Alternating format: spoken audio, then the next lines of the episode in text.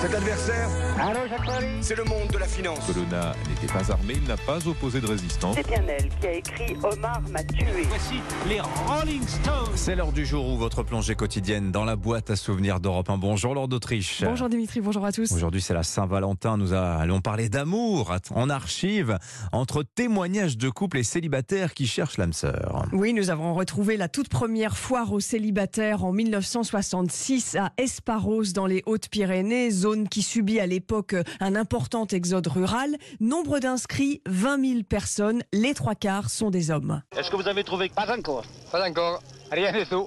Et alors vous attendez. Oui. Et si vous ne la trouvez pas Eh bien, ça va comme ça. Changement de région en 1975, même foire aux célibataires en Bretagne avec ce slogan Les Bretonnes aux Bretons. Depuis qu'on a lancé notre affaire, on a reçu des lettres de toute la Bretagne.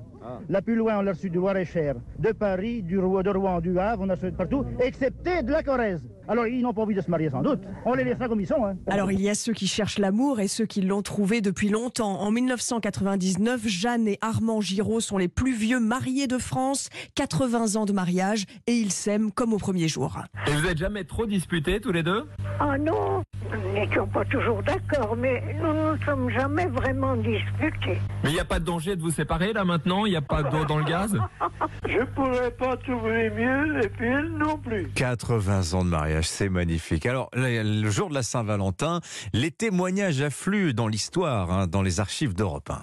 Oui, souvent, et au moins dans le village de Saint-Valentin, dans l'Indre. En cette année 67, des couples se fiancent le jour de la Saint-Valentin dans la chapelle de ce petit village. Les fiancés vont défiler dans le village derrière la statue du saint portée par quatre fiancés. Plus de 50 ans plus tard, 2012, les générations se succèdent, mais ces jeunes filles croient toujours à l'amour romantique, surtout le jour de la Saint-Valentin. Une petite déclaration avec une petite rose à la main. Je l'aime, c'est pour la vie.